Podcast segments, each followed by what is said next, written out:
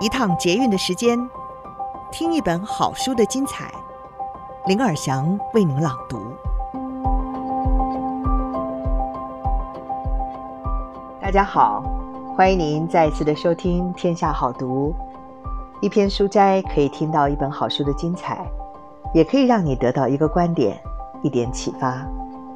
今天我们要朗读的好书是《你以为的偶然都是人生的必然》。作者是千里纯风，一枚朴实无华的中年大叔，热衷于钻研易经、命理，也擅长八字。四十岁以前在科技业里安身立命，四十岁以后在命理中找到了天命，从此成为一个人道主义者，积极的虚无主义者。今天我们的书斋是在父母的剧本里。我们都是配角，别忘了在自己的故事里做主。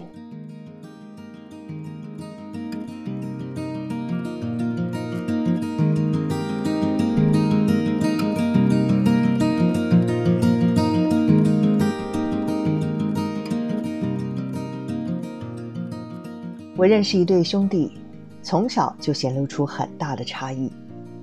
哥哥在各方面的表现都相当杰出。也备受创业成功的父亲关爱和栽培，一路念到顶尖大学研究所。在父亲及他自己的规划中，他一毕业服完兵役就可以回家帮忙父亲，并且准备接手家族事业。至于弟弟呢，从小学业成绩就不好，国中、高中的时候还因为贪玩惹出了不少的祸事，因此呢，父亲是不太给他好脸色看。对他也不抱什么期待。不用说，大家对哥哥的前途是很看好的。只可惜世事自有其运作的逻辑，很难照着个人的期待来走。哥哥回家工作几年之后，爸爸原本经营的有声有色的公司，突然遇到严重的资金缺口，一时周转不过来，就此一蹶不振。过没多久，公司就结束营业。哥哥只好到台北找工作，当起了一般的上班族。哥哥的能力本来就好，因此职涯发展还算顺遂，现在已经是一家知名企业的主管。不过，他对自己的境遇并不满意，言谈之间仍难掩失落。他说：“弟弟现在开了一家水电行，同时是装潢工程的包商，自己有一个工班。弟弟的生意很好。”也已经结婚生子，家庭生活相当美满。反观他自己，年纪将近四十，仍然未婚，没有事业，没有家庭，跟当年的想象完全不一样。他和弟弟的感情算好，但是他没有办法理解，为什么自己竟然会混得比弟弟还差呢？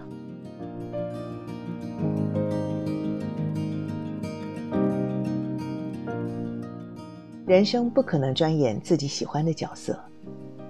老实说，这对兄弟是各有所长，各善其职，并没有谁混得比较好、比较差的问题。况且塞翁失马，焉知非福。哥哥虽然没有家族事业可以接班了，但正因为如此，他反而走上一条比较恰当的路子。因为他的命中没有将星，并不适合经营事业或者是当领导人。反倒是他命带官星，适合待在制度化的组织或公家机关里头。如果能够循着制度顺顺的做，很有升官的命。不过，哥哥听了我的分析，不置可否。我知道，他过不去的是心里那一关。其实他太执着了，很多时候我们都忽略了。老天爷给我们安排的剧本是很有深意的。仔细想想，人生就是一场戏，每个人都有自己的人生剧本跟故事线，不可能专挑喜欢的角色或戏份来演。同样道理，父母也有父母的戏，创业成功失败，那是他们的造化，旁人很难左右得了。当然。父母的人生剧本，肯定会直接或间接影响到小孩儿，然而，小孩充其量只是配角，不能太入戏，甚至误把父母的成就当成自己的成就。我们在自己的故事线里才是主角，才能够自己做主。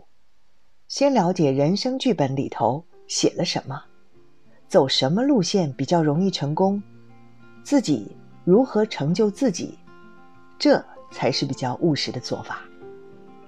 再进一步说，剧本本身并没有好坏之分，端看当事人如何诠释。所谓的吉凶祸福，说穿了。往往只是一个人的内心戏，心境不一样，诠释就会不一样。很多人都听过一个故事，有三位一起砌砖头盖房子的工人。第一个工人说：“我正在砌砖头，很辛苦，又赚不了几个钱。”第二个工人说：“我正在盖一栋房子，这份工作足以让我养家糊口。”第三个工人则说：“我正在盖一座伟大的教堂，让更多人可以接近天赋，得到恩典。同样都是砌砖头，领的工资也相同，但对这三个人来说，工作时的心境差异却很大。可以想见，他们对人生所感受到的幸福与意义感，也是截然不同的。老实说。”命运很难脱稿演出，我们会遇上什么人，碰到什么事，老早就写在人生剧本里了。但是，我们可以自己决定如何诠释，如何演出。今天的书斋，在父母的剧本里，我们都是配角，别忘了，在自己的故事里做主。得到的一个观点是。我们会遇上什么人，碰到什么事，老早就写在人生剧本里了。但是，我们可以自己决定如何诠释，如何演出。以上书斋，摘自《你以为的偶然都是人生的必然》，通透好命的本质，解生活的忧，排人生的苦。天下杂志出版。